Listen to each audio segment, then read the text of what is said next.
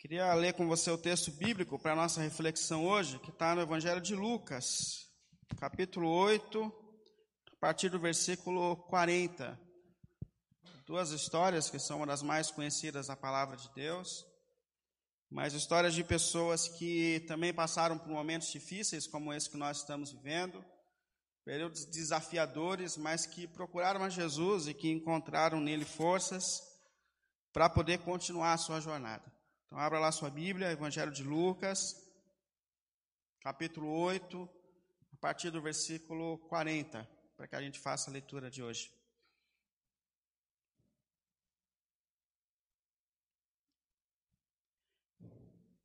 Quando Jesus voltou, uma multidão o recebeu, pois todos o esperavam.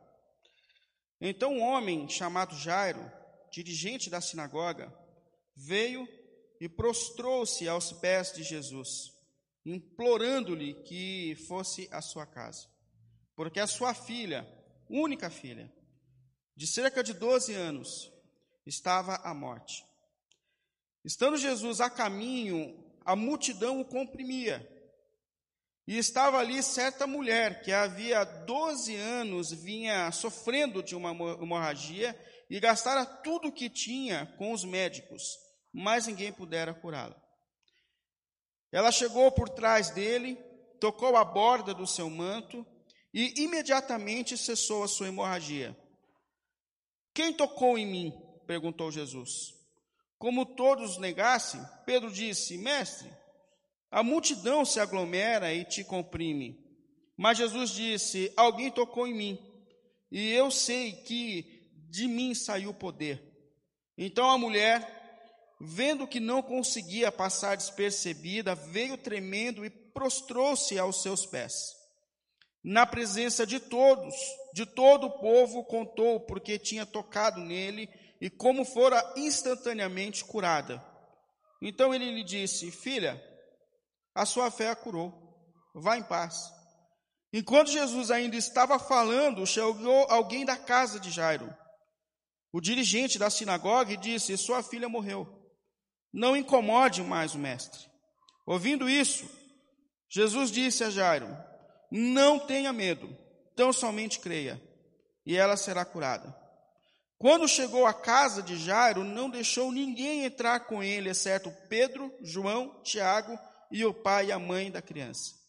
Enquanto isso, todo o povo estava se lamentando e chorando por ela.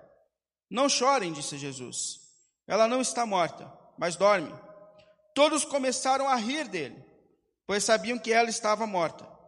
Mas ele a tomou pela mão e disse: Menina, levante-te.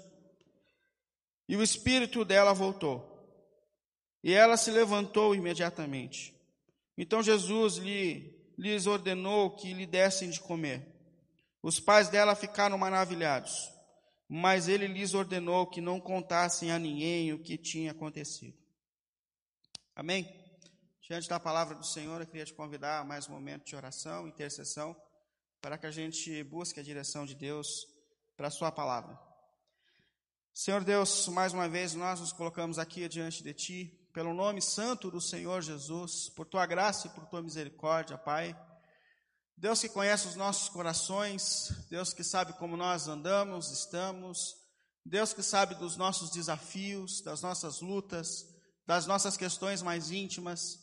Deus que está nesse momento aqui, presencialmente entre nós, mas está também nesse momento com tantos irmãos e irmãs que te buscam à distância. E eu peço, Senhor, pelo nome do Senhor Jesus, que o seu Santo Espírito, que está entre todos nós, venha mais uma vez nos visitar nessa manhã, Senhor. Venha nos fortalecer nas nossas lutas. Venha nos dar, Senhor, o caminho a ser seguido. Venha nos mostrar, Senhor, a direção diante de todos os desafios que nós estamos vivendo, Pai pelo nome santo do Senhor Jesus. Usa esse momento, Senhor, para direcionar mais uma vez as nossas vidas. Usa esse momento, Senhor, para trazer a Sua palavra às nossas mentes e corações, Senhor. Assim como tantas pessoas foram transformadas por Ti, venha também nos transformar, Senhor. Venha também nos tocar, Senhor. Para que a gente continue a nossa jornada confiando em Ti, no Senhor, no Seu Evangelho, na Sua palavra, Senhor. Assim nós oramos a Ti, assim nós clamamos a Ti pelo nome santo do Senhor Jesus. Amém, amém, amém. Confesso que hoje eu estou um tanto confuso, porque eu estou com a câmera e com os irmãos aqui na igreja ao mesmo tempo. Eu preciso decidir aqui para quem eu coloco os meus olhos, mas que Deus nos ajude aqui nesses momentos. Quando a gente está se adaptando à câmera, volta o culto presencial. Quando a gente se acostuma com o presencial, volta para a câmera. Então eu estou já falei algumas vezes que eu acho que a câmera às vezes vai se converter, vai aceitar Jesus, vai glorificar a Deus. Estão acostumados que eu já estou com ela. Mas graças a Deus por todos que estão aqui, graças a Deus por todos que nos acompanham também à, à distância. Bom, nós que a gente tem vivido tempos bastante confusos e desafiadores para todos nós.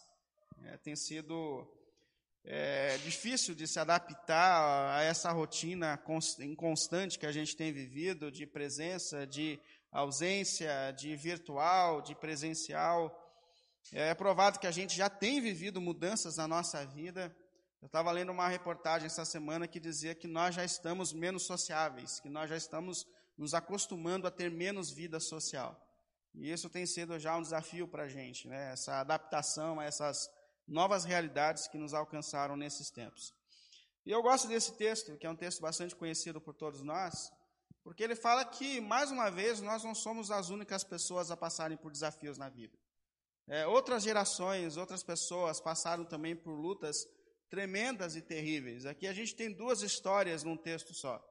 A história de um homem chamado Jairo, que a sua filha adoeceu seriamente, gravemente, e ele, numa atitude de desespero, procurou Jesus, buscando socorro para aquela situação. É, a gente tem a história de uma mulher que há 12 anos sofria de um fluxo de sangue, é, de uma doença que impedia ela de ter vida social, que já havia gastado todos os recursos que ela tinha tentando encontrar uma solução, porém não tinha encontrado solução na medicina na época, em nada da sua época. E assim como essas pessoas que foram desafiadas a persistirem diante dos desafios, a gente sabe que a gente também tem sido bastante desafiados. Nós estamos sendo também desafiados. É, diante de tantas perdas, é, mesmo a gente falando de corona, mas eu não lembro de um tempo onde tantas doenças graves se espalharam. É, eu não lembro na minha família de ver tanta gente perto de mim passando por momentos difíceis, desafiadores como esse que a gente tem vivido. Honestamente, não lembro. É, diante do risco e das incertezas, nós estamos sendo desafiados a continuar, do risco é, de sair pelas ruas, do risco da empresa fechar, diante do risco é, de não saber o futuro do comércio. Eu já disse aos irmãos que causa uma agonia no meu coração andar pelas ruas, e eu não sei se vocês têm observado isso, mas são assustadores os números de comércios com portas fechadas e com porta de alugas. Tem sido assustador observar isso, como, como de fato a gente vive uma crise intensa é, que não só afeta a questão da saúde, mas que afeta o comércio, afeta os negócios, afeta a área do emprego, afeta tantas áreas da nossa vida, e em meio a tudo isso a gente tem sido desafiados, nós estamos sendo desafiados a continuar confiando em Jesus, a continuar nos apegando a Jesus e a, contar, a, a encontrar caminhos que nos deem forças e sustentação para passar por essas fases. E é por isso que eu olhei para essas histórias, porque são duas histórias de pessoas que também estão enfrentando momentos, momentos difíceis, mas que encontraram em Jesus, aos pés de Jesus, forças, é, caminhos para continuarem acreditando, para continuarem a sua jornada. E eu tirei dessas histórias dois, dois exemplos de caminhos, de como a gente pode continuar mesmo diante dos desafios que nos cercam. É, como a gente pode continuar mesmo diante das incertezas, do medo, mesmo não sabendo o futuro, como a gente pode encontrar forças para encontrar, é, para continuar a nossa jornada apesar dos desafios que nos cercam. E eu encontrei aqui duas respostas olhando para essas histórias. A primeira, nós precisamos nos aproximar de Jesus. Nós precisamos caminhar mais perto de Jesus. Eu acho isso muito claro nessas duas histórias. São pessoas sem esperança, é, incertos do seu futuro, que não têm mais recursos, mas que se aproximaram de Jesus e que encontraram aos pés de Jesus forças para continuar. O primeiro aqui da história é Jairo, que está aqui no versículo 41 a sua história. Fala que Jairo era um homem líder de sinagoga, um chefe de sinagoga.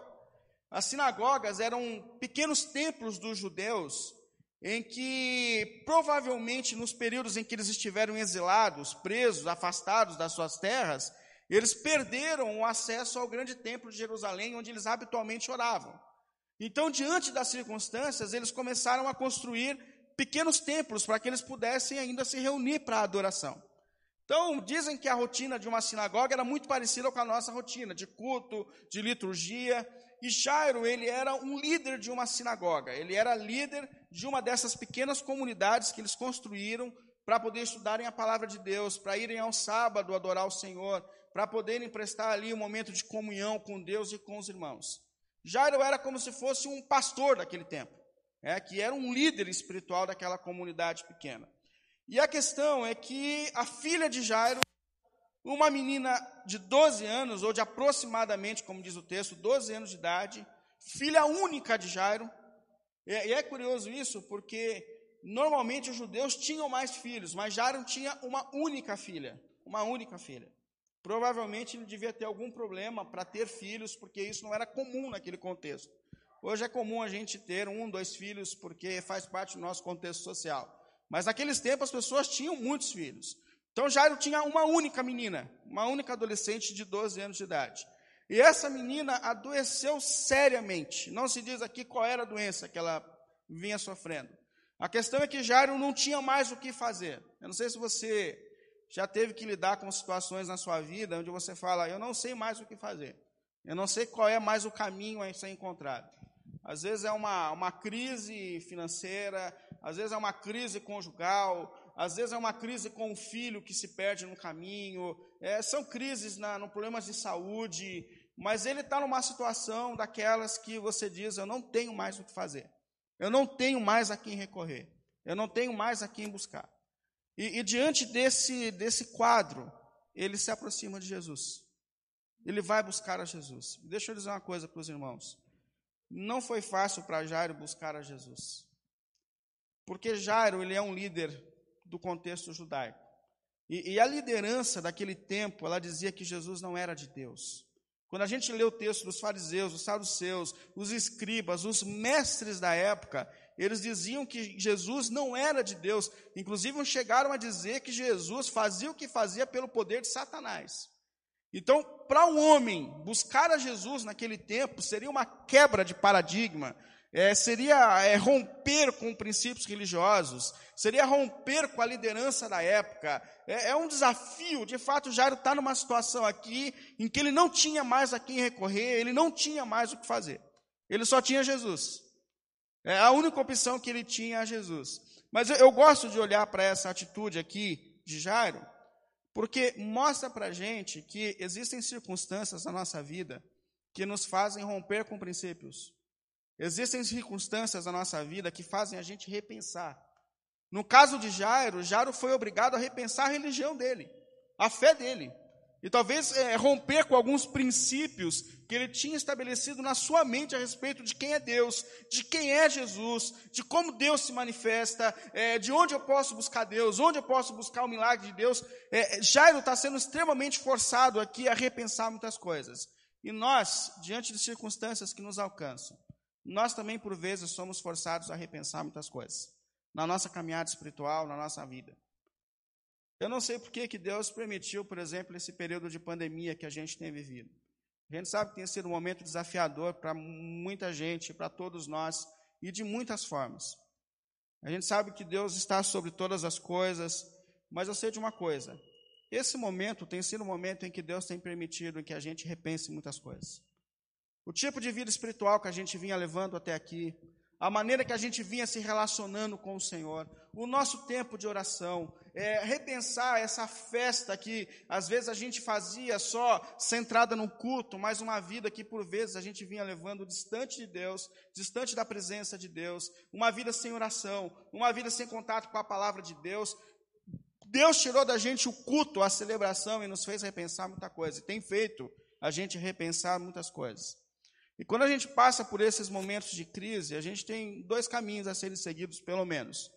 Ou a gente ignora a realidade que nos alcançou, e se você olhar aqui o texto, ele começa falando de uma multidão que, quando viu que Jesus chegou, fez festa. Estava celebrando. É uma multidão que, que não está preocupada se existem pessoas ali que estão sofrendo. É uma multidão que não está preocupada ali em perceber que existem pessoas com doenças graves, com filhos morrendo, com situações terríveis. É uma multidão que quer alcançar de Jesus bênção, que quer alcançar de Jesus festa, que quer fazer de Jesus celebração, que quer, que quer só bagunça. É uma multidão que ignora o contexto. É uma multidão que ignora o contexto.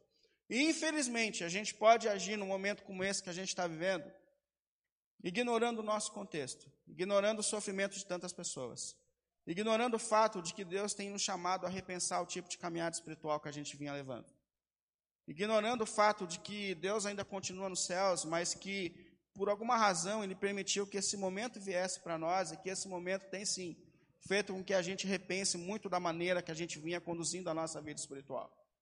Eu digo que às vezes a gente clama pelo retorno do culto normal, pelo retorno da nossa rotina, e eu fico me perguntando se quando a gente clama por isso, a gente clama porque a gente quer de fato só a vida comunitária, o que é muito importante, ou se a gente quer voltar àquela rotina onde alguém orava por nós, onde alguém lia por nós, onde alguém ensinava por nós, e Deus está dizendo: não, não, eu quero que você repense a sua vida espiritual, a sua relação com Deus. Assim como Jairo foi obrigado a repensar. Ou a gente ignora a realidade como fazia a multidão, ou a gente faz como fez Jairo. Jairo se aproximou de Jesus, prostrou-se aos pés de Jesus, colocou-se aos pés do Senhor e buscou do Senhor forças para continuar a sua jornada. Ou a gente deixa com que a nossa fé se esfrie, ou a gente deixa que esse momento nos afaste de Deus, dos propósitos de Deus, ou a gente se aproxima de Jesus nesse momento e deixa que Ele renove as nossas forças, renove a nossa vida espiritual, traga sobre nós as transformações necessárias, restaure a nossa caminhada. E Deus pode fazer isso. Eu tenho dito para mim mesmo, e tenho dito aos irmãos, que o afastamento social não é um afastamento espiritual.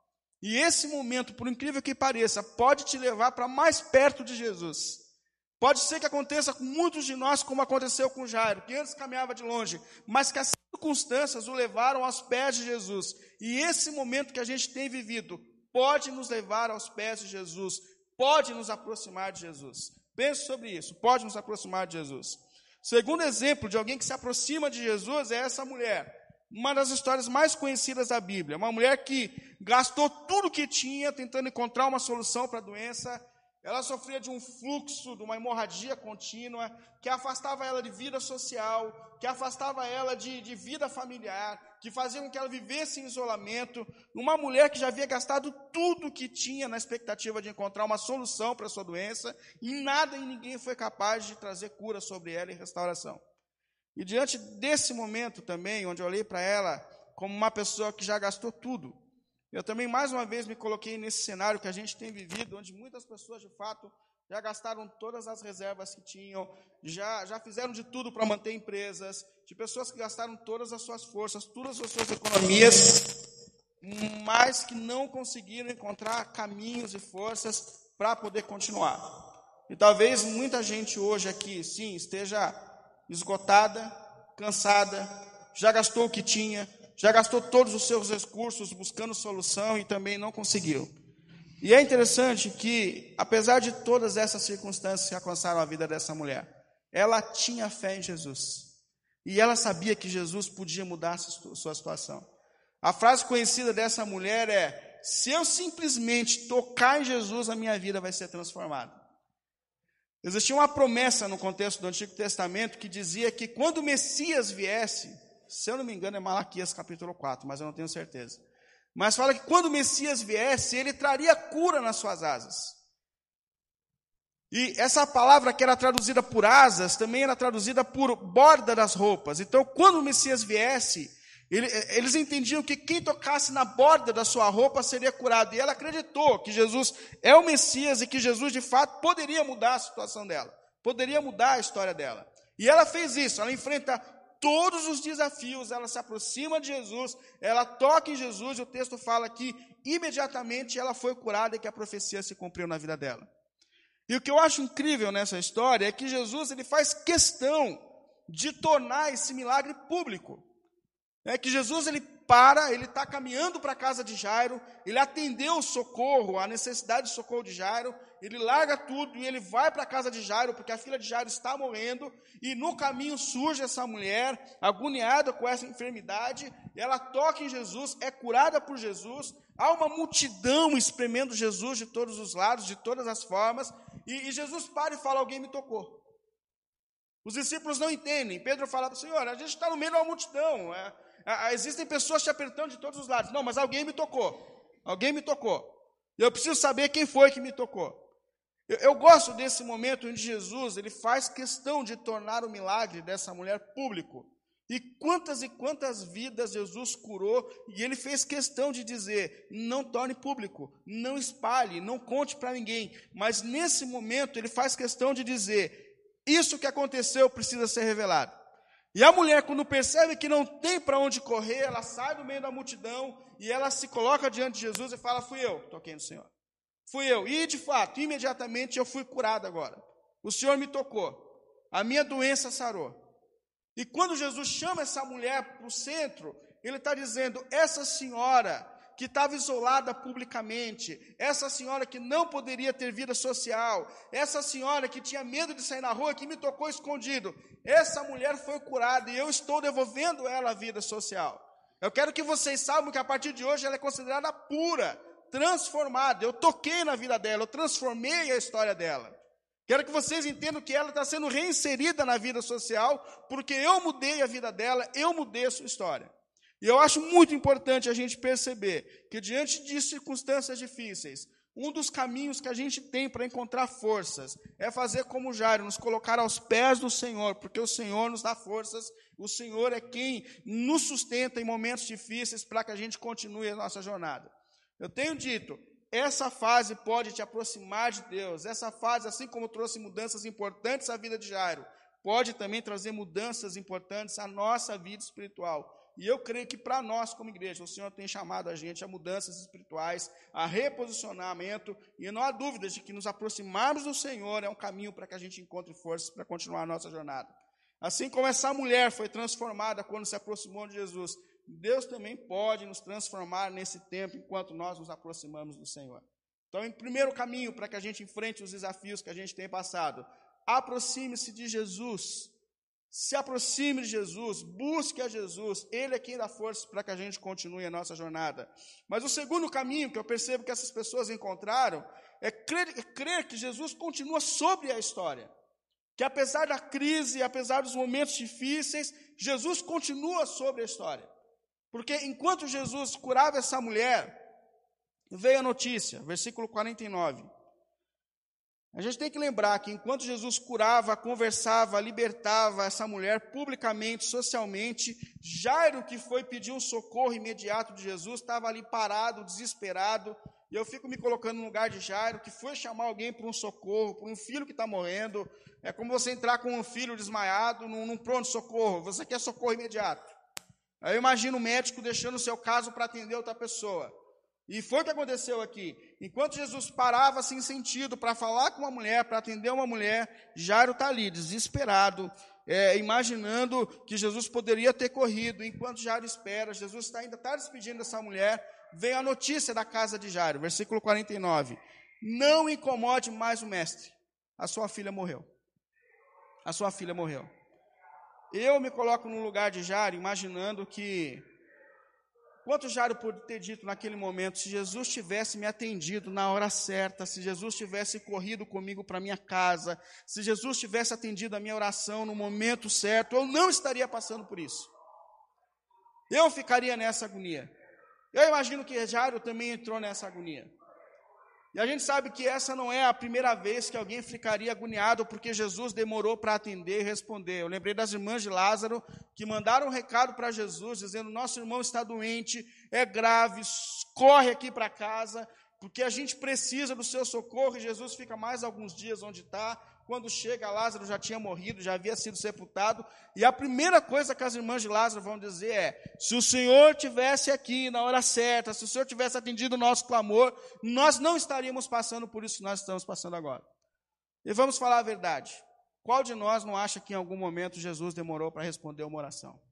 Qual de nós um dia não criou uma expectativa a respeito da resposta de Deus, a respeito de uma situação da nossa vida e, tô, e veio sobre nós uma sensação de que o Senhor não respondeu, ele não agiu, ele não fez como a gente esperava? E eu tirei uma lição desse, dessa questão para mim, e espero que sirva para você, onde a gente percebe que Deus ele tem o seu tempo de agir.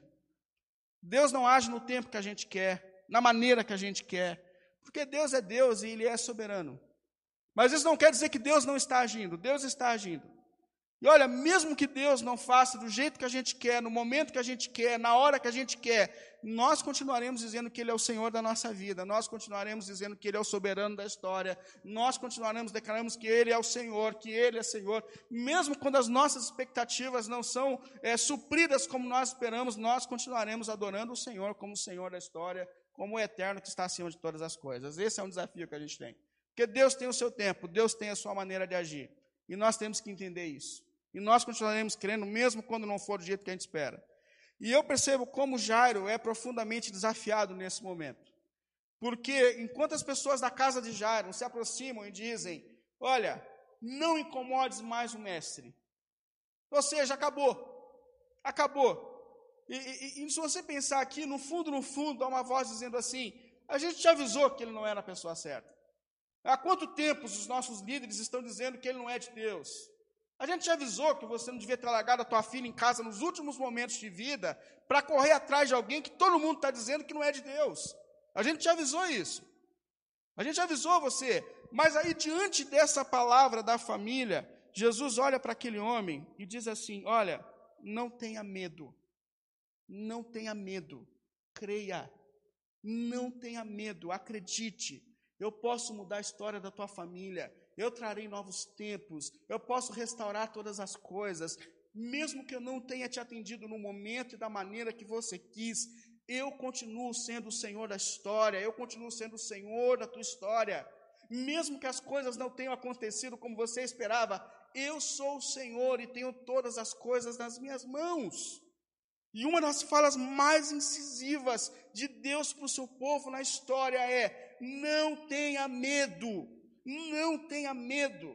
Desde que o pecado entrou no mundo, a desordem invadiu o nosso coração e nós caminhamos nesse mundo com medo, com medo. Mas o Deus que se aproximou de nós, que é gracioso, ele não para de dizer aos seus servos e servas na história: não tenha medo diante das circunstâncias, não tenha medo, não tenha medo. Lá no Gênesis, quando Deus chamou Abraão para ser, para começar o povo dele, o que Deus disse ao Senhor, o Senhor disse a Abraão naquele momento, Gênesis 15, 1. Depois dessas coisas, o Senhor falou a Abraão numa visão: Não tenha medo, Abraão. Não tenha medo, eu sou o seu escudo, eu sou o grande, eu sou aquele que te dará recompensa, eu sou aquele que te protege. Não tenha medo. Quando Deus chama Josué para seguir a jornada espiritual, Deus fala a Josué, Josué 1,9: Não foi eu que lhe ordenei, seja forte, seja corajoso, não se apavore, não desanime, pois o Senhor, o seu Deus, estará com você por onde quer que você andar. Não tenha medo, não tenha medo. Em Romanos, o apóstolo Paulo fala: Pois vocês não receberam o Espírito que os escravide, para que vocês tenham medo. Ou seja, o Espírito de Deus em nós vem para tirar de nós o medo, porque nós somos filhos de Deus, filhos do Senhor dos céus e da terra. E lá em Mateus, o Senhor Jesus disse: Não tenham medo dos que matam o corpo, mas não podem matar a alma. Ou seja, não tenha medo. Diante das circunstâncias que vocês enfrentarão, diante das circunstâncias que vocês passarão, Deus diz: não tenha medo. Em Hebreus 13, 6, ele diz assim: ó, pois tenho confiança, o Senhor é meu ajudador, não temerei, não temerei, porque o Senhor é o meu ajudador. O que podem me fazer os homens? O Deus dos céus e da terra está do meu lado, dizendo: não tenha medo. Isaías, eu li Isaías essa semana e Deus falou comigo profundamente, mas no 41:10 ele diz: Por isso não tema, pois eu estou com você. Não tenha medo, pois o seu Deus, eu sou o seu Deus, eu te fortalecerei, eu o ajudarei, eu segurarei com a minha mão direita vitoriosa. Não tenha medo.